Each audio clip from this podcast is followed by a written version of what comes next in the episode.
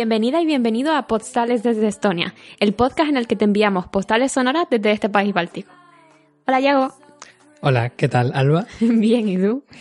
Bien, hoy supongo que estás contenta porque vamos a hablar de un tema que te apetece mucho, ¿verdad? bueno, es que yo soy un poco friki de los supermercados en realidad. A mí me gustan un montón ir a comprar comida, organizarlo, luego, no sé, es una fricada, pero a mí me encanta. Sí, cada uno es de su padre y de su madre y hay que respetarlo como tal. Sí. Yo creo que es la única tarea de la casa que me gusta, eso de que te traigan la compra y colocar toda la comida en su sitio y luego organizar las comidas y tal, eso a mí me encanta. Pero bueno.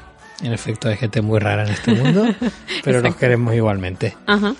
Así que bueno, pues nada, vamos a hablar sobre el cómo es el supermercado hacer la compra en Estonia, que hemos visto en estos meses de, de, similar a España, de diferente, que nos llama la atención, que echamos en falta que hay aquí que no hay en España y que, y, que nos gusta o, que no le sacamos ningún partido porque no nos interesa. En general, desde el punto de vista de los españoles, eh, ¿qué nos puede llamar la atención al, ir al supermercado a hacer la compra en Estonia? Así que bueno, Alba, ¿por dónde empezamos? Bueno, pues tú qué dirías, que es más barato o más caro? Pues por mi experiencia, aunque mm, no suelo hacer yo la compra, pero por mi experiencia eh, es más caro. Hmm.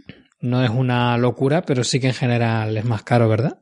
A mí es que me sorprende porque, claro, eh, siendo el sueldo mínimo 400 euros, que la comida sea tan cara en comparación, no, entiendo. O sea, a ver, hay eh, elementos más baratos que en España, pero la mayoría yo diría que, que están más caros. Además, creo que casi toda la comida tiene un 20% de de como si fuera de IVA.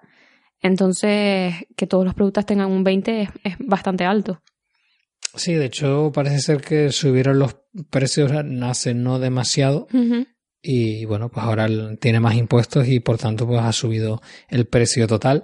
No creo que se note tampoco excesivamente. No he hecho eh, concretamente la comparación de cuánto salía la cesta de la compra en España y cuánto me sale ahora en Estonia, pero sí que creo que es algo más caro, pero tampoco es una locura. Hombre, yo que compro tanto en España como aquí, sí, sí que lo noto. Los productos normalmente varían entre unos 10 y 20 céntimos más caro por producto. Entonces, va sumando y al final es bastante.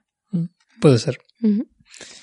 Y bueno, también en general la otra cosa que, que, yo veo es que realmente aunque te vayas ido a, un, a otro país que está muy lejano culturalmente a España, realmente se nota que seguimos estando en Europa, es decir, no, no noto grandes carencias de ningún alimento ni, hmm. ni de ningún, digamos, de una sección de alimentos y, está todo más o menos igual en general. Si tú quieres eh, preparar un plato más o menos elaborado que hacías en España, aquí no te vas a encontrar con que te falta X producto, ¿no? O sea, lo primero que se te puede venir a la mente eh, son las verduras y, las frutas, al decir, bueno, seguro que en estos países hay poco mm. porque no se puede cultivar y tal, y en realidad en el supermercado te puedes encontrar de todo, o sea, no sí, total, totalmente. Incluso exóticos, ¿no? Sí, sí, también tienen, hombre, mm, no los tienen todo el rato, pero he visto mangos y, aguacates hay todo el rato, que vienen desde Kenia, ¿vale? Pero, pero mm. vienen, ¿no? Y luego yo pensaba que en general las verduras iban a estar mucho más caras, precisamente porque son importadas. Pero no, por ejemplo, el brócoli, que yo lo, lo, compro a menudo porque está rico y tiene muchas vitaminas y deberías tú también consumirlo. Eh, ¿Estás insinuando que no lo consumo? No, tú no, el oyente. Ah, es muy bueno. bueno, pues normalmente compro medio kilo de brócoli y me sale algo menos de dos euros. Que viene a ser también como viene en España. Que por cierto, el brócoli normalmente lo, bien, lo importan desde España. Ajá. Sí, me hace ilusión ver la etiqueta. Pero en general eh, sí que son un poco más caros, ¿no? Sí, los pimientos. A mí me duelen los pimientos porque es que nosotros consumimos mucho pimiento. Y es, o sea, si el pimiento te lo encuentras a dos euros el kilo o tres euros el kilo, date un, con un canto en los dientes, porque eso es un precio bastante barato. Yo lo he visto normalmente a 4 o 5 y hmm. teniendo en cuenta lo que, lo, que nos, lo usamos nosotros precisamente, es doloroso, pero bueno. Pero, sin embargo, hay otras cosas que nos han llamado la atención que son más baratas que en España, ¿verdad? Dentro de las verduras, ¿no? Porque hay ciertas verduras que sí que son más baratas. Sí, o sea, todo lo que sean tubérculos son increíblemente baratos. O sea, yo creo que es un plan del gobierno para poder eh, alimentar a la población más pobre, porque es ridículo. O sea, un kilo de papas te sale por 29 céntimos. Es o sea, eso en, España no pasa ni de coña. Y probablemente nosotros plantamos muchas papas, pero no sé. Supongo que es porque las papas aguantan bastante bien el frío. Y creo que las plantan aquí. Sí, son, son alimentos que, que yo sepa mm, pueden crecer en Estonia. Mm. Entonces, pues, sí. al final, eso quieras que no abarata bastante el proceso también. Aparte de, de, de, la teoría que dices tú que, que en realidad tiene sentido. Mm. Bueno, las papas, la cebolla también es baratísima, en plan 30 eh, céntimos el, kilo, y las zanahorias también a ese precio. Creo que las zanahorias está entre 30 y 35, pero vamos, que es que es una... O sea, e, es, nada de dinero. O sea, yo normalmente compro dos o tres kilos de, de estos tres productos y es que pagamos una miseria por esa, por esa comida. La verdad es que a mí me, me gusta mucho. y luego también hay otra clase de tubérculos que en España son bastante caros, pero aquí no, como por ejemplo el colinabo, eh, la remolacha o, o la coliflor, por ejemplo. La coliflor, un kilo y medio te puede salir a lo mejor por dos euros y te da bastante. Mm. ¿Y qué más? Más cositas así que sean, que sean más baratas. O que, o no sé si más barato que en España, pero sí aquí es barato consumirlo. Ah, las manzanas. Porque aquí lo, ah, tienen un montón de árboles de manzanos por, por todos sitios. No entiendo muy bien por qué. Pero, o sea, vas caminando por la calle y como te vas, como vayas así por una zona un poquito arbolada, te encuentras un manzano lleno de manzanas, ¿no? Pero obviamente las manzanas, eh, bueno, imagino que lo, que lo sabes, pero las manzanas naturales son bastante pequeñitas, son mm. como del tamaño de una mandarina, ¿sabes? Mm, las mandarinas pequeñitas. Entonces, de esa clase de, de manzanas. Y normalmente te las venden también en el supermercado y muy baratas, en plan 60 céntimos el kilo. O a lo mejor si vienen más grandes tal, pues un euro el kilo, pero sigue siendo muy barato. Entonces, eso está muy bien también. Y otras frutas así, la verdad que más bien no. Las fresas cuando, cuando es verano, o, ¿sabes? Algunas frutas, los, ellos tienen las, ¿cómo se llama? Los arándanos. Mm. Los arándanos. Ellos tienen, a, ver, que siguen siendo caros aún así en verano, pero que los sacan ellos. Y también eh, tienen moras. Y la gente lo que hace es que va al bosque a pillarlos porque crecen en la naturaleza, entonces claro, se ponen morados.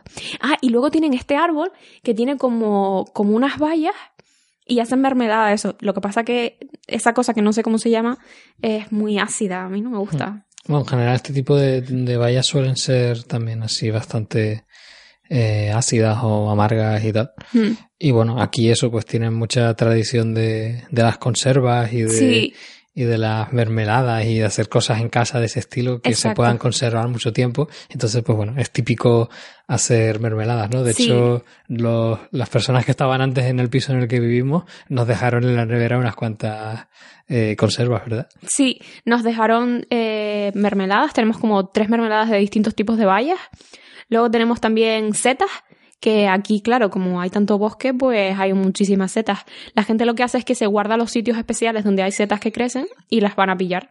Y no se los comentan, ¿sabes? En plan, se los guardan para sí mismos, el sitio especial de las, de las setas. Y las hacen en conserva también y, y, hacen también verduras marinadas y especialmente los pepinillos. Aquí los pepinillos son una total y absoluta sensación. O sea, sí. lo que a la gente no le gusta en las hamburguesas del McDonald's, eso aquí triunfa a tope. Sí, o sea, aquí los pepinillos se comen solos, literalmente. O sea, te los ponen en una bandeja y te los comes solo. Y... Yo la verdad es que los he redescubierto hmm. y, y, me he hecho muy fan de los pepinillos, la verdad. Me parece que, que tienen tanto sabor, tiene tanta personalidad que, mm. que hacen que cualquier ensalada así mm, simplona que hagas, de repente tiene un montón de personalidad. Así que yo la verdad es que soy muy fan de los pepinillos. Mm. Y bueno, eh, también cabe destacar que aquí la gente tiene mucha cultura de hacer sus propias conservas. Bueno, imagino que históricamente, ¿no? O sea, si tienes que sobrevivir al invierno, pues haces tus propias conservas para subsistir, ¿no? Entonces, eh, una cosa que a mí me llamó mucho la atención es que en los supermercados, cuando viene la época del otoño, hay unos stands enormes llenos de cristales vacíos, de, jarras, eh, para que tú hagas tus propias conservas. Pero estoy hablando de, de jarras muy grandes y de, y de botes de cristales uno encima del otro, o sea, apiñados muy grandes. No es como en España, que tienes a lo mejor una sección muy chiquitita aquí, se lo montan a lo grande. Y luego conocí también a una señora que tenía una segunda nevera y tenía ella sus propias conservas en su segunda nevera. Tenía unas bandejas enormes llenas de pepinillos. Estaba genial. Me dio unos cuantos, la verdad es que fue grandioso. Bueno, y lo que hace esa señora, por ejemplo, es que cuando eh, compra verdura, eh, no, compra fruta en el verano, eh, la congela y luego puede ir sacándola durante el invierno. Ella lo hacía especialmente con los arándanos. Así que bueno. y bueno, quedan. Hay algunas cosas más dentro de la lista de las cosas más baratas, por si las quieres comentar, hmm. que no las has comentado todavía. Sí, bueno, todo lo que tenga que ver con las gachas, porque ellos tienen mucha tradición de, la, de lo que ellos llaman porridge, en inglés y, y tienen todo tipo de cereales para poder hacer gachas, avena. Eh, yo, yo, es que no sé ni. Yo es que no sabía que existían tantos tipos de cereales, la verdad. Mm. Y ahora mismo solo me vienen los nombres en inglés, pero tienen muchísimo. Y uno que me llamó la atención es el trigo sarraceno, que es como una especie de pirámide y te la comes como si fuera arroz, ¿no? Y no sé. Eh, a mí es que me llama la atención. Y, y son baratos son baratos en comparación con España. Mm, como la harina también, ¿no? Sí, la harina, porque ellos también tienen como mucha cultura del pan. Oh, y el pan, el pan aquí es... ellos hacen el pan de centeno, que es así como muy denso y negro. Eh, el tema es que ellos lo hacen en, en, pan de molde principalmente. Entonces lo que vienen a ser las baguettes, ese, esos panes así que tenemos nosotros en España, pues no, aquí no se consiguen. O por lo menos los consigues, pero son de mala calidad porque vienen como en bolsas, en plan italiano o francés, y no es una mm. baguette horneada, ¿sabes? Sí, pero aquí sí que es verdad que el tipo de pan que tienen está buenísimo. Entonces, la cosa es no intentar comer como en España, sino mm. adaptarte a lo que tienen aquí y disfrutar de lo que tienen aquí. Porque yo he probado algunos panes negros que tienen aquí, a mí que me encanta el pan. Mm. Y vamos, con algunos eh, alucinado con lo bueno que está. Totalmente. yo, yo, no he hecho en falta para nada el pan que hay en España, a pesar de que está buenísimo el, buen pan, sobre todo pues, el, digamos, el, el, de aldea, ¿no? En plan, mm. por ejemplo, el pan gallego, no, no el que te venden en el supermercado, sino el que se hace a lo mejor en una pequeña panadería de pueblo y tal. Ese pan está impresionante, pero bueno, pero yo qué sé, mm, se pueden probar otros tipos de panes y, y que resulta que con otros estilos pues están igualmente buenos, ¿no? Lo que se suele entender como el pan alemán, este así negro y con semillas y tal. Aquí no se hacen panes que están muy muy buenos y eso que nosotros en realidad consumimos uno que es bastante realmente de proceso industrial, no es tampoco de una grandísima calidad y aún así está, está, muy está buenísimo, de mm. centeno. Y que es muy barato, en plan, por ejemplo, un, una, lo que viene a ser pan de molde, ¿no? Porque es que es el pan de molde de ellos, te vale 70 céntimos y es un pan muy bueno. O sea, en comparación con el de España, que te vale como un euro cincuenta y es parece plástico. Es que a mí el pan de molde de España nunca me ha gustado. Entonces llego aquí y el pan de molde es así y es como, venga ya, tío. Es brutal, a mí me encanta. Hmm. Sí, pero es como que no es realmente de molde, no sé, es, diferente. Hmm. Es como, no sé, es, de otra manera. Hmm. Y... Es mucho más denso también. No, y tiene como no está, es como que tiene más personalidad, pero cuesta más empezar a, pillarle el punto, mm. porque digamos que no es un pan dulzón que, que al, desde el primer bocado ya te está gustando, ¿no? Sino es, es, como que tienes que aprender a apreciarlo, pero, pero te vale mucho la pena porque está mucho más rico que, que cualquier otro, ¿no? Entonces, mm. en general aquí tienen un pan negro que está muy bueno y, y vamos, nosotros lo, lo disfrutamos mucho. Muchísimo, sí. Y luego también tienen mucha tradición de salchichas, porque, hmm. bueno, la cocina estonia ha sido influenciada sobre todo por la alemana. Bueno, una de las influencias que tiene es la alemana. Entonces, tienen un montón de salchichas y un montón de, de carnes de este tipo.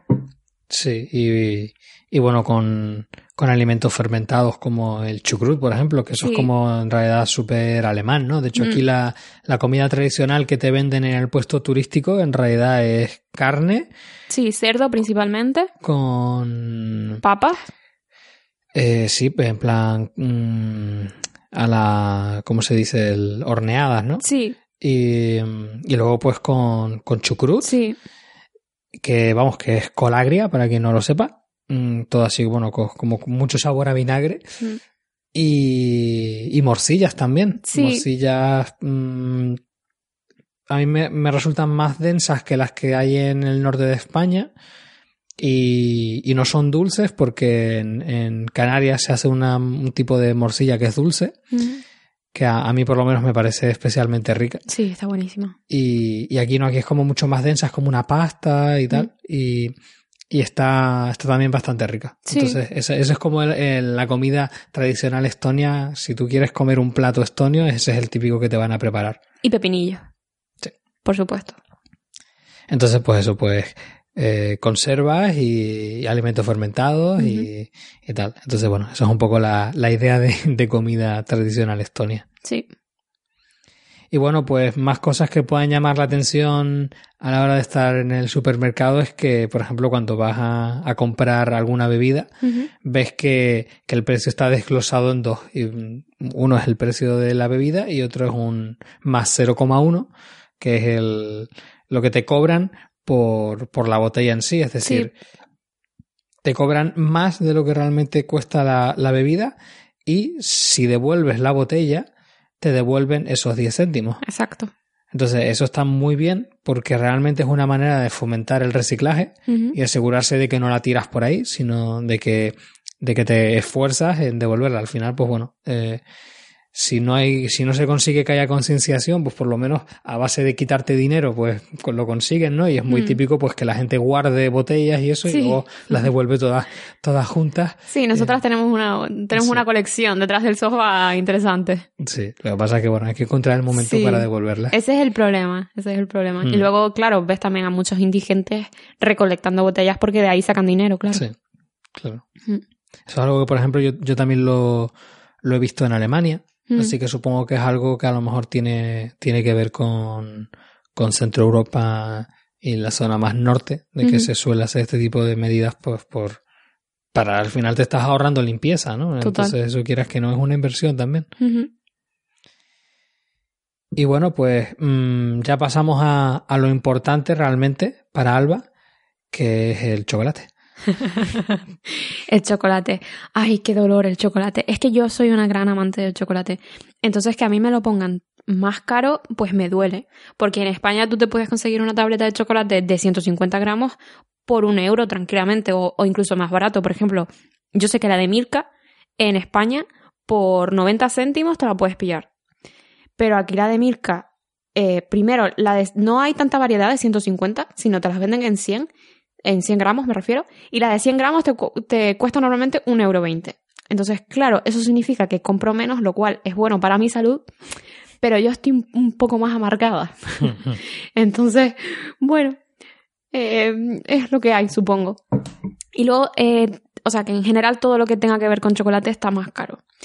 Y luego tienen una marca aquí especial de chocolate que se llama Calef, que es una marca estonia y creo que es una chocolatería que lleva desde 1800 y pico. O sea, tiene su trayectoria. Y la verdad es que está bastante interesante. O sea, tienen muchísima variedad de chocolate y hay uno que te gusta especialmente, ¿verdad, Iago? Sí, pues como habíamos comentado que aquí hay mucha tradición del uso de los cereales y los derivados de los cereales, pues hay una cosa que es muy peculiar y es un chocolate que está hecho con, con una, una harina concreta que se llama cama con, con K y a mí la verdad es que la mezcla me, me llama mucho la atención. A, mí me recordaba el sabor a, al gofio, que es una, una harina que tenemos en Canarias. y, y bueno, la verdad es que la mezcla de chocolate con esa harina, la verdad es que a, a, mí me resulta muy, muy interesante. No es el típico chocolate dulzón, como decía con el pan, tienes que aprender a apreciarlo, pero es como que de repente, pues no, a lo mejor no es algo que tomarías todos los días, pero cuando te apetece, realmente te, da ahí un sabor que, lo disfrutas mucho. Yo es que soy muy clásica. A mí no me a mí me gusta mucho el chocolate con leche y es mi favorito. Entonces el cama está bien como experiencia, pero no lo adquiero regularmente para mí. Lo compro para ti, básicamente. y sí. Y bueno, eh, hemos hablado de cosas que están baratas y en general hemos hablado de que es más caro hacer la compra aquí, pero dentro de eso, ¿qué es lo que has visto que es lo más caro del supermercado? De tu experiencia, claro, que Mm. probablemente habrá cosas también caras, pero que no las vamos a nombrar pues, porque no las hemos comprado porque Sí. no nos hacen falta o porque no se ha dado la oportunidad. Pero Mm. bueno, en tu experiencia, ¿qué es lo que has visto que es lo más caro? todo lo que tenga que ver con el mar. O sea, el pescado, por ejemplo, es bastante más caro. Y eso que yo pensaba que aquí, siendo un país costero, pues podían acceder al pescado de manera más fácil y por tanto el pescado había más oferta.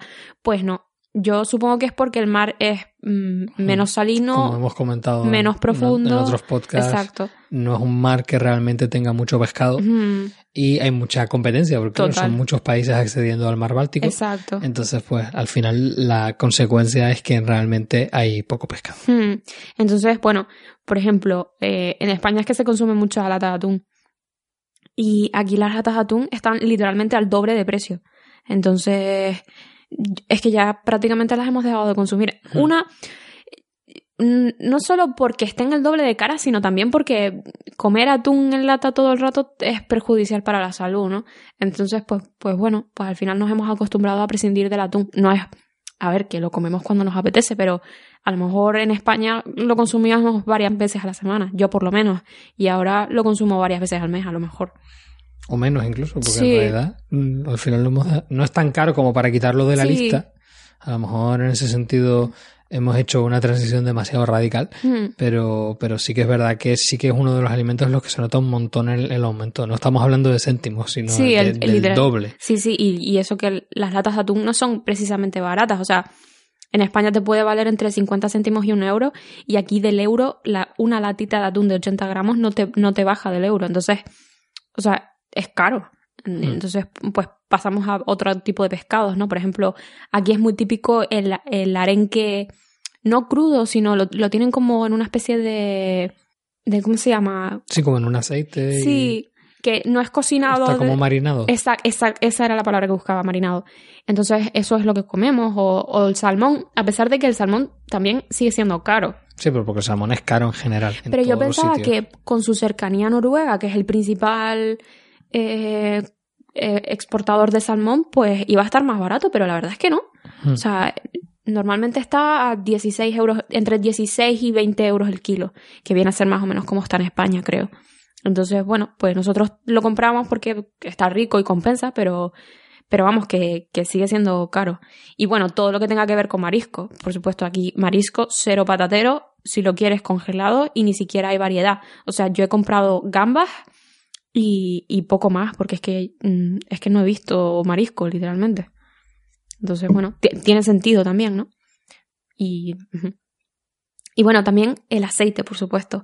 Está aproximadamente el doble. Nosotros compramos un aceite que vale como unos 4 o 5 euros el litro y en España te puedes pillar un aceite... Pero en realidad no es, no es tan tan caro porque yo en España por lo menos el, el aceite de, de oliva virgen extra, la botella te sale cuatro y pico cinco. Entonces es un poco así. Y si quieres la de 5 litros, pues te sale por 18 o 20 euros. Pero supongo que depende de la marca, porque aquí nosotros compramos una marca random, pero en España eso es lo que te sale ¿Qué, qué quieres decir con random? Una marca que no es conocida. O sea, obviamente aquí tienen Ibarra y esas cosas, pero son el doble de caras. Una, una de Ibarra de medio litro te vale, no te baja de los 5 o 6 euros. Entonces, claro, ahí sí notas la diferencia. Lo que pasa es que nosotros estamos comprando una que mm, no tiene una marca conocida, pero el aceite no está mal. Entonces eso es más barato. Entonces, yo sé que en España tú puedes conseguir un aceite decente por 3 euros el litro a lo mejor. Entonces, yo ahí, a ver, que también es normal, ¿no? Porque el aceite es más caro en otros países, eso siempre se ha dicho. Pero bueno, el aceite.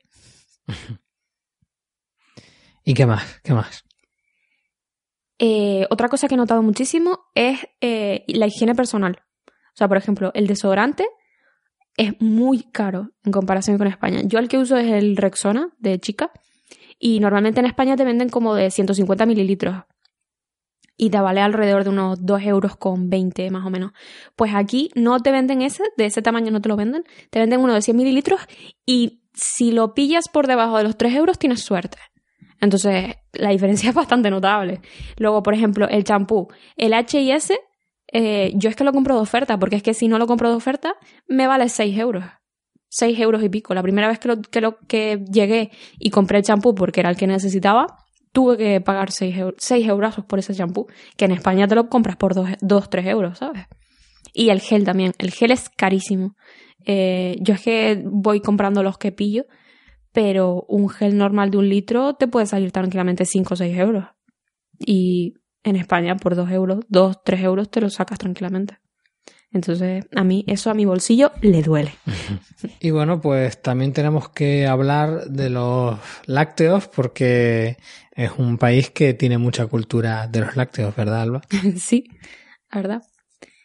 Tengo entendido que hay bastantes eh, granjas de vacas. Hmm.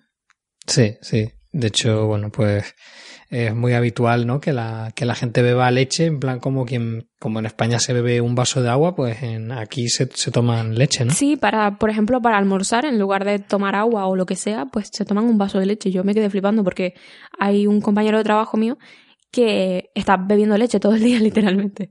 Es una pasada.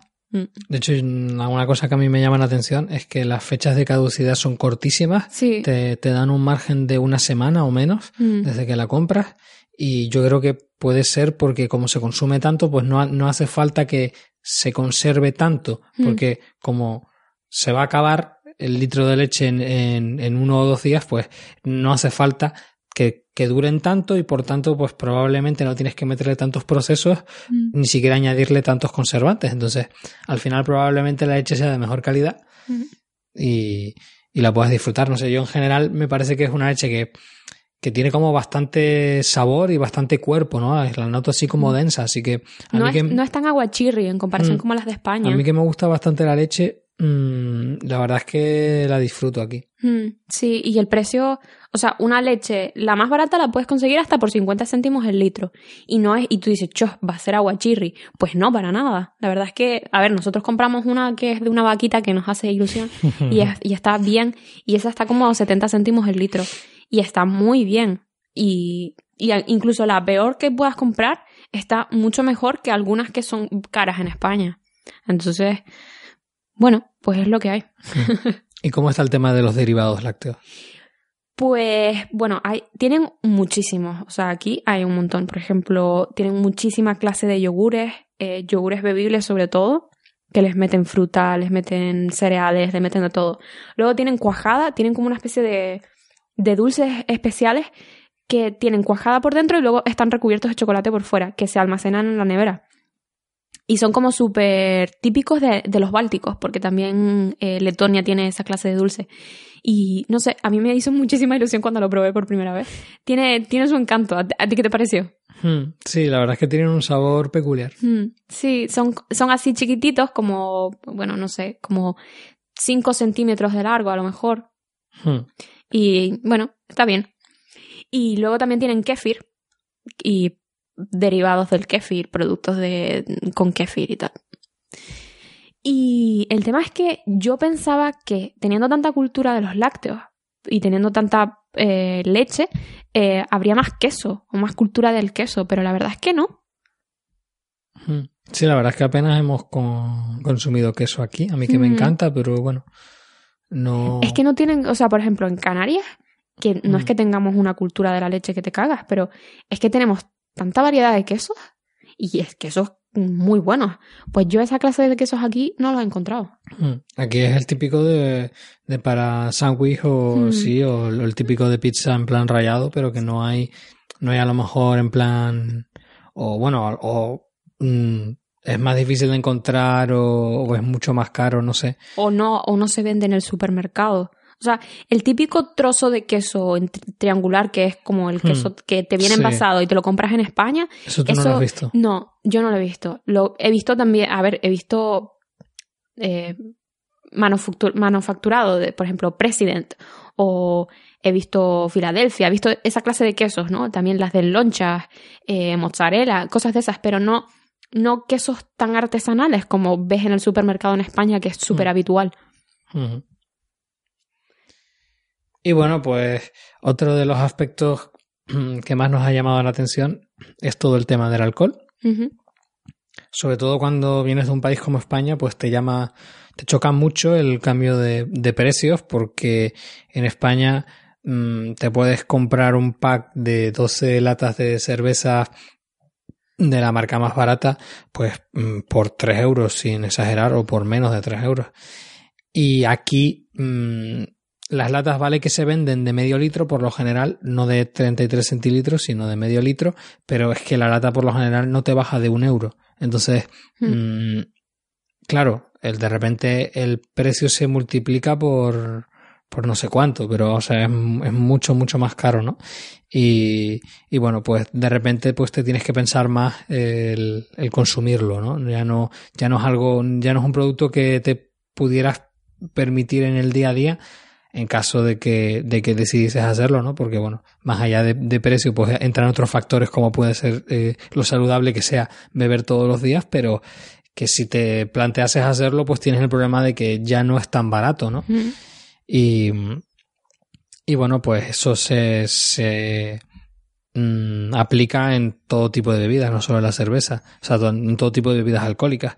Y eso es, pues, pues bueno, pues por la típica medida nórdica de, de poner muchos impuestos al alcohol para tratar de controlar el consumo, porque bueno, aquí en, Estonia hay un problema bastante importante de, de alcoholismo. Y bueno, pues es una de las medidas que se usa para tratar de controlarlo, que al final pues no lo controla.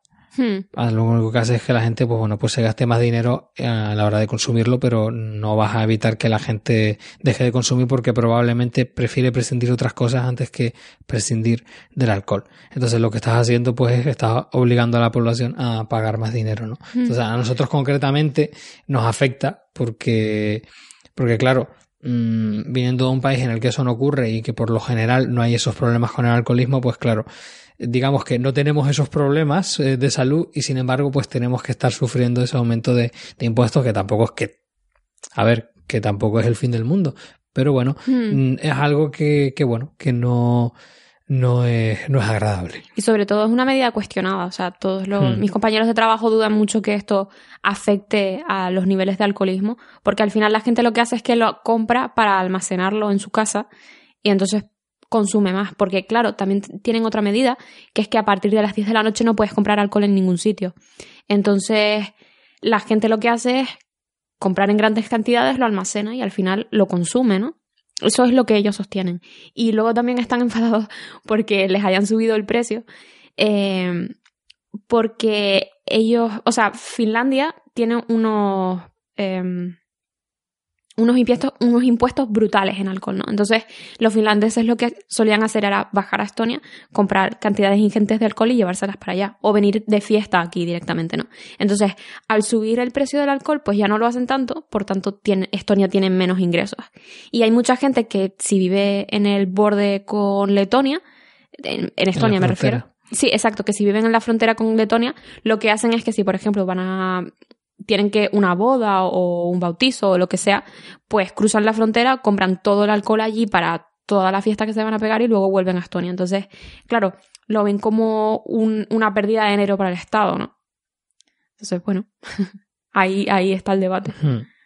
Bueno, para, y también una manera de saltarse esas restricciones, que es una cosa que, que a nosotros nos, nos dejó muy locos, es la, la existencia de los de los vodka taxis, ¿no? sí. ¿Cómo, ¿Cómo funciona ese sistema, Alba? Pues, eh, por lo visto, es un taxi. Nosotros no lo hemos pedido. Pero nunca. En realidad deberíamos pedirlo una vez solo por la sé cuáles son. Realmente no sé yo, cuáles son. Yo no los he visto tampoco. Pero me han contado mis compañeros de trabajo de que existe una, unos taxis en los que alquilas vodka. Por lo tanto, eh, pueden venderte vodka a partir de las 10 de la noche porque está prohibido venderlo en supermercados o en cualquier tipo de, eh, establecimientos mm, que no sean cócteles o... Entonces, eh, tiene que haber ahí un resquicio legal por el cual estos, estos taxis se, se salten y te alquilen el vodka y así es la única manera de conseguir alcohol. Pero bueno. Y bueno, mm, también hay una cosa que también mm, llama la atención y es el hecho de que hay cadenas de que son supermercados, pero que solo te venden alcohol. Sí. Entonces hay, hay incluso varias empresas y bueno, pues tú entras ahí y lo único que te venden es, alcohol, ¿no? Entonces no deja de llamar la atención, ¿no? Que eso es algo que por lo menos yo en España no lo he visto en ningún sitio y, sobre todo que sea tan habitual, ¿no? Porque mm. no es que sea a lo mejor una licorería así muy concreta e incluso como que esté especializada en alcoholes de calidad, no, no, sino es de todo, tiene de todo y desde lo más barato hasta lo más caro y, y es una, una empresa como otra, entonces pues bueno. Yo eh, conozco al menos tres cadenas. Es, de exclusivamente alcohol. Es un reflejo de, de, de, la cultura. De la cultura y de cómo ha, cómo ha calado el, el consumo de alcohol en, en, esta sociedad, ¿no? Es bastante mm. representativo y es una de las cosas que antes te llama la atención cuando vienes a vivir aquí. Sí, es que, o sea, la manera de relacionarse de ellos es como un poco distinta, ¿no? O sea, tú para irte de fiestas con un estonio tienes que poner alcohol. O sea, para que se abran y, estén como más calmados es como, por lo menos la experiencia que yo tengo, ¿no? Ellos beben mucho alcohol. Hmm, porque son, son muy tímidos. Son muy fríos, muy... Pero fríos no en plan... Eh, no se sienten cómodos con los fríos que son. Mm. Porque tú puedes a lo mejor ser frío en plan mm, cortante, distante y, y, estar a gusto con esa actitud y estar a, tu bola y, y, no importante lo que piensen los demás, pero digamos que es ese problema de la timidez que es como que estás como muy pendiente de lo que piensen de ti y pendiente de agradar a la otra persona. Entonces yo creo que es lo que les pasa, ¿no? Que, que no saben cómo hacerlo, les gustaría ser más extrovertidos, pero no les sale, entonces pues acaban optando por, por beber para poder soltarse más. Y eso, en nuestra experiencia, podemos decir que se nota mucho como eh, al, al, ir a, a, tomar algo con, con gente de Estonia es cuando realmente consigues hablar algo con ellos. Y si no es, es bastante complicado, no es que sea imposible, pero sí que se notan mucho esas dificultades de que la conversación no avanza. No fluye como en España. En España te puedes poner a hablar con cualquiera y. Entonces, pues sí, es. Mm, es una cosa que tienen ahí y bueno, pues se, se, puede entender por qué lo hacen tanto, ¿no? Es entre comillas una necesidad que tienen ellos. No es tanto como un extra para, para hacer que la fiesta sea más divertida o, o para terminar de fluidificar las relaciones, no, sino es para empezar a fluidificarlas, para, para que haya una posibilidad de soltarse y de hablar, ¿no? Mm. Entonces, eso también es como muy, muy representativo de eso, pero claro, al final lo que también te lleva un poco al alcoholismo, ¿no? Porque eh, al final pues es muy fácil caer en tener problemas de, de dependencia del alcohol si, si lo consumes para absolutamente cualquier evento social, ¿no? Entonces, pues bueno, eso es un poco la... también sobre todo por las cantidades que consumen, porque es una barbaridad, claro. No es, no es lo mismo tomarse un par de cervezas que, que en vez de tomarte un par de cervezas te tomas un par de chupitos, ¿no? Entonces, claro, la cantidad de alcohol que consumen es muy grande y bueno, pues eso lleva a otros problemas. Pero bueno, nos estamos separando del tema de, del, de los supermercados. Y bueno, pues mm, otra de las cosas que nos han llamado la atención es todo lo que tiene que ver con la tecnología en el supermercado. Entonces, ¿cómo, ¿cómo vives tú la, la, aproximación desde ese punto de vista a hacer la compra? Bueno, eh, hay mucha cultura de comprar por internet. O sea, hmm. muchísima. Y las páginas web en general, hay algunas que dan un poquito de cáncer, pero en general funcionan bastante bien, te llegan los pedidos bien, eh, no te cobran de más, eso está bastante bien. El problema es cuando tienes que ir allí, ¿no? Que los cajeros, o sea, lo antitecnológico, ¿no? Los cajeros son muy antipáticos, pero de verdad, mm. o sea... Suelen ser mujeres, ¿no? Eh, sí, y son muy, muy antipáticas, pero una pasada, en plan... horrible. o sea, eso en España no pasaría ni de broma.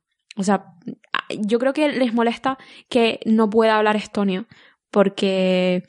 Pero bueno, gente de Estonia nos ha contado que con ellos también son así. O sea, que simplemente tienen como una actitud como muy borde. Hmm. Quizás porque les pagan muy mal y muchas horas. Sí, eso es lo que tengo entendido, que les pagan muy mal, porque aquí el sueldo mínimo son 400 euros, entonces les pagarán un poquito más que eso, eso es lo que tengo entendido.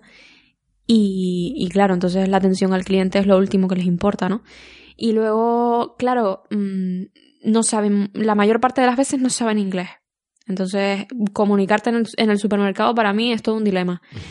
Y, y eso, bueno, pues yo intento pagar en, el, en los self-service, que como en Alcampo. Yo sé que en Alcampo en España está. Hmm, que y en son- Carrefour va- también. Son cajas en las que tú pasas los productos y luego pagas y Hmm. realmente pues no interactúas con ningún ser humano. Sí, eso aquí es la bomba, es lo que está Ujú. lleno. En España es justo al contrario, ¿no? El cajero es el que está lleno y la gente va al self-service mm, para evitar la cola.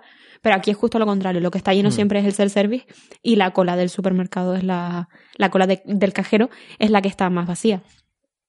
Y también tienen como una especie de eh, lectores de códigos de barra y tú vas metiendo todo en el carrito y luego pasas el lector de el, el aparatito en en el self-service y lo pagas directamente. Para no tener que estar haciendo la cola y tal. En realidad, Exacto. en realidad es bastante práctico. Sí, le metes la tarjeta de, de socio, como de, yo qué sé, socio de Carrefour, pues lo mismo, ¿no? Le metes aquello allí y, y te va pasando. Y eso es muy cómodo. La verdad es que yo todavía no he aprendido cómo usarlo porque creo que las veces que lo he intentado no estaba en inglés. Entonces, pero tiene una pinta bastante genial. Sí, O sea que mientras vas haciendo la compra, mientras vas cogiendo las cosas de, de los estantes, en vez de ponerlas directamente en la cesta, pues le, le pasas el lector y, y ya lo tienes cogido y luego lo pagas todo junto. Entonces es bastante Sí. práctico. Y luego eh, hay una cosa aquí que es que, bueno, en general en Estonia, no solo en los supermercados, pero aquí todo el mundo paga con tarjeta. O sea, literalmente puedes pagar 30 céntimos con tarjeta y nadie te mira mal. No es como en España que a partir de los 6 euros es Hmm. cuando puedes pagar con tarjeta, ¿no? Que muchas, veces, muchas veces hay un, un montón de establecimientos que te deniegan cobrarte con tarjeta si no llegas a un tope. A mí eso me parece maravilloso. Yo jamás he sacado dinero en un cajero en Estonia, aparte porque probablemente me cobrarían comisión. Es fantástico no necesitar absolutamente dinero. Creo que he pagado solo una vez en mano y, y fue porque, porque realmente era en plan, alguien me había, había comprado una cosa por mí y yo le di el dinero para, para, pues bueno, para, para saldar la deuda, ¿no? Bueno, en realidad, Pero- el único sitio en Estonia donde necesitas cambio es para viajar en el autobús si no tienes la tarjeta verde de transporte. Porque tienes que pagar los do- dos Mm. euros por viaje. Sí, Y no sé, puedes pagar por tarjeta. Pero si no fuera por eso, eh, puedes, Sí. tú puedes vivir tranquilamente verdad, con en- una tarjeta. En, en Tartu pagamos, pagamos el, el viaje en bus, lo pagamos, o yo por lo menos lo pagué eh, con, con dinero en. Mm. Aunque en podrías efectivo. haber utilizado la tarjeta de... Sí, de- pero en ese momento no, Sí, no lo sabíamos todavía. no lo sabía. y, y eso, pues, la verdad es que a mí me resulta comodísimo, me Sí. parece que es un avance necesario. Al final hay que sacarle partido a que tienes una tarjeta de crédito o de débito, de lo que sea, y si tienes que, encima tienes que pagar mm, un- una comisión anual pues por, por tenerla o una o Mm. mensual, pues mm, bueno, aprovechemos y usémonos. Me parece que es muy práctico. Evita tener que estar pensando en sacar dinero, en, bueno, pues voy a ir a tal sitio, espera, tengo que sacar primero dinero porque sé que se me va a acabar y voy a necesitar. Eh, eso es una cosa que a mí, por ejemplo, me pasaba en Madrid y, y en realidad es incómodo. Entonces, el poder pagar absolutamente todo por ta- con tarjeta y que te permiten dividir la cuenta, yo creo que siempre te permiten Sí. dividir la cuenta entre, entre las diferentes personas y cada uno paga lo suyo con la, con la tarjeta, a mí me resulta tan cómodo que es una cosa que disfruto un montón desde el primer día que estoy aquí. Mm. Hombre, yo me pregunto cómo son sus políticas bancarias, porque yo, yo tengo entendido que en España se hace de esta manera porque si la compra es, o sea, por cada transacción económica que hagas con el banco, el, el banco le cobra una comisión al establecimiento. Entonces, creo que en España se hace así porque no les sale rentable al No, establecimiento. Claro, claro. O sea, te ponen el límite porque por lo general es para que no estés pagando con eso y para que sea una transacción, una transacción que les compense, está Ya. claro. Entonces, no sé si es que aquí las comisiones que se lleva el banco son menores o algo que les pueda resultar. Mm, Puede ser, o no las hay, o vete Mm. tú a saber, pero lo cierto es que está súper extendido. Es lo más habitual. O sí, sea, o sea, súper habitual. tú puedes pagar 40 céntimos. He visto a gente pagar una botella de agua de 30 céntimos con una tarjeta y sin mosca, ¿sabes? Sin problema ninguno. Mm. Y bueno, una cosa, eh, este rollo de la informatización, ¿no? Eh, Que a mí me encanta de aquí. Eh, las tarjetas de socio del supermercado, ¿no? Como la tarjeta de Carrefour, pues no, yo mm, sobre la pedí sobre un- una cadena de supermercados de aquí y la pedí a través de internet, o sea, sin problema ninguno. Luego me llamaron, confirmaron mis datos y ya estaba totalmente activada. O sea, no tuve que personarme en ningún momento en el supermercado, cosa que en España sería como súper locura, ¿no? Pues aquí, literalmente, mientras hacía la compra con los tomates, puse la tarjeta de socio, Mm. me la enviaron, me llamaron, me confirmaron los datos y ya está. Y tranquilo. Hmm. Sí, otro ejemplo más de cómo aquí todo está mucho más hmm. informatizado y nosotros lo aplaudimos. Totalmente, hmm. totalmente. Y bueno, pues ya eh, el último que nos queda es comentar más en relación con, con España, lo, digamos, los productos eh, relacionados directamente con España, los productos que vienen de, de, España. ¿Has encontrado realmente exportaciones de nuestro país o, es complicado encontrar? Muchísimas. Por ejemplo, aceites, hay un montón de marcas españolas. Eh, Ibarra, eh, ¿cómo se llama la que sale la... Eh, ahora es que no me sale el nombre. He visto unas cuantas. Está Ibarra, esta que sale como una flamenca en hmm. el... ¿Sabes cuál te digo? Sí. He visto esa. ¿Carboneles o algo sí, así? Sí, creo que sí. Aceites y aceitunas sobre todo.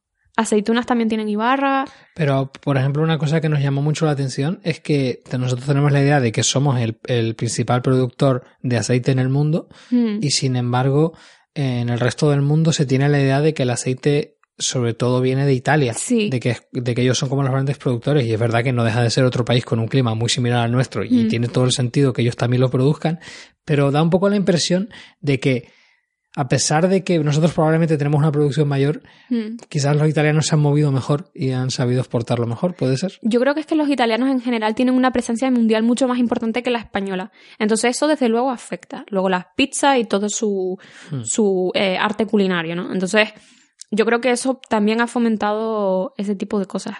Y, y la verdad es que yo creo que hay más aceite italiano aquí en Estonia que español, o por lo menos es lo que yo tengo visto en el supermercado. Hmm. De hecho, el que nosotros consumimos es italiano, si no me equivoco. Sí, exacto, porque es más barato. Y, y, bueno, también está el típico jamón español, el jamón serrano, pero también tienen mucho jamón italiano. No serrano serrano, sino prosciutto y esas cosas que tienen ellos allí que no... Prosciutto. Eh, sí, es que no sé cómo se pronuncia. Pero eso es jamón, o sea, por ejemplo, el jamón York se llama así. No, creo que tiene algún marinado, tiene algo distinto, porque no parece como jamón hmm. York. Pero tienen un montón de cosas italianas aquí, en, en ese plan. Hmm. Y luego, por supuesto, mozzarella, ¿no? Ese tipo de quesos así italianos. ¿Y cómo se llama el otro? Está mozzarella. La que hiciste tú con el tiramisú, ¿cómo se llama? El mascarpone. Sí, también tienen de eso, pero bueno, es que eso es mundialmente conocido, como para no tenerlo, ¿no? Entonces, bueno. Y luego eh, eh, hay en la sesión gourmet del supermercado, tienen un montón de cositas españolas también, ¿no? En plan, una bandeja de tapas que viene aceitunas, queso y, jamón serrano, ¿no? que tienen una pinta un poco mala, pero bueno, es lo que hay. Y luego verduras, eh, mm, hay, hay de españolas, supongo. Ah, sí, sí. O sea, Muchísimas. Por ejemplo, la mayor parte de los tomates son de Hispania, Hispania, que lo ponen, que es como se dice España en, en Estonia. Eh, luego los pepinos, que sorprendentemente son más baratos que los que producen aquí. sí. O sea, me llama muchísima la atención. O sea, importarlos desde España sale más barato que producirlos aquí en Estonia. Ok. Luego, el brócoli. Eh, y las naranjas, por supuesto. Eso es principalmente, sobre todo lo que nosotros consumimos, que yo sé que es español. Mm. Pues bueno, eso ha sido un poco el, repaso a cómo ha sido nuestra experiencia haciendo la compra en Estonia. Y bueno, pues un podcast puramente de experiencia y que bueno, que es un poco peculiar. Mm, no sabemos muy bien cómo funcionará, pero a los dos nos parecía interesante comentar algo tan cotidiano y que todo el mundo eh, experimentaría si viviese aquí. Entonces nos ha parecido interesante trasladar de primera mano cómo es algo tan cotidiano como hacer la compra en un país como Estonia. Así que bueno, nada más. Si no tienes nada más que añadir, pues ya te cedo la palabra para que despidas el programa. Ah, sí. Eh, una pequeña anotación. Hay veces que no vienen las, eh, los ingredientes en, español, en inglés porque o bien le ponen la etiqueta de traducción estonio encima o bien directamente no viene la, la inglés. Entonces pueden ocurrir cosas como que una vez compré atún con guindilla y no me di tiempo, no me di cuenta. Entonces, bueno, al final vas descubriendo cosas que no sabías, ¿no? Ah, aquí ocurre mucho que como o sea, que, hay distribución para los tres países bálticos. Entonces, normalmente las etiquetas están en tres idiomas y son pues en, en estonio, en letón y en lituano. Mm, exacto. es muy habitual encontrar esos tres idiomas en los, en los alimentos. Incluso lo típico de, ver el nombre escrito tres veces y es en cada uno de los idiomas. Sí, en ruso también. Hmm. Pero no sé, es que a mí me sorprendió cuando me di cuenta de que había muchísimos productos que no tenían inglés, porque es tan, hmm. tan básico. O sea, en España prácticamente todo. no sé, a lo mejor no nos damos cuenta. Puede ser. Porque como no nos hace falta en España, pues no nos damos cuenta de, que muchos productos no tienen inglés. Puede ser, puede hmm. ser. Pues sí, eso ya era la última anotación que quería decir. Pues nada, esto ha sido todo. Esperamos que te haya gustado. Y tenemos Twitter, que es arroba podstalesee. También tenemos Instagram, que es arroba podstales. Luego también tenemos email, por si nos quieres enviar un email, que es podstales desde Estonia, arroba gmail.com. Eh, la canción del inicio es Good Old Times de Alex Cohen y esta que suena de fondo es Marian de Martínez. Esperamos que te haya gustado y nos vemos el siguiente. Adiós. Hasta luego. Adiós.